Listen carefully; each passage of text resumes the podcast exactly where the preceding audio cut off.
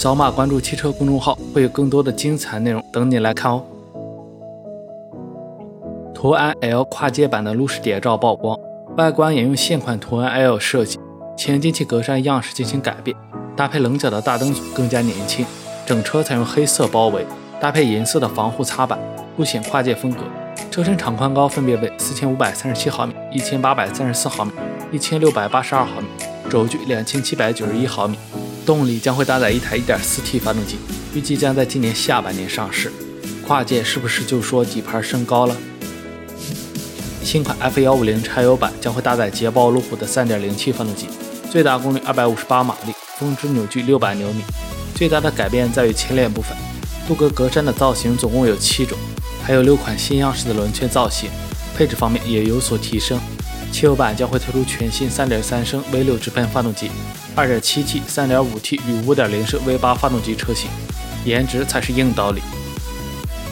奥迪全新紧凑型 SUV Q4 消息不断，最近又有假想图出来，预计2019年 Q4 将会正式加入奥迪 SUV 阵营，与新一代奥迪 Q3 同平台打造。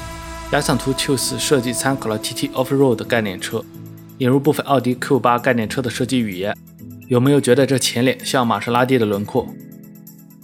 法拉利 SUV 车型研发正在秘密进行，将与 GTC4 Lucid 替代车型共享平台。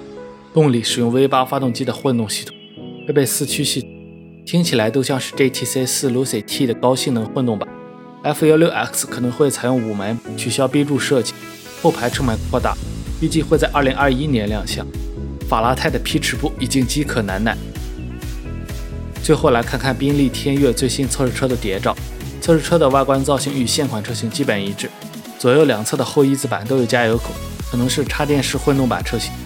注册资料显示会搭载 3.0T 发动机与电动机组成的混动系统，很有可能是移植于保时捷 eHybrid 系统，将会在2018年正式发布。现在不搞个电池装上都不好意思说自己会造车了。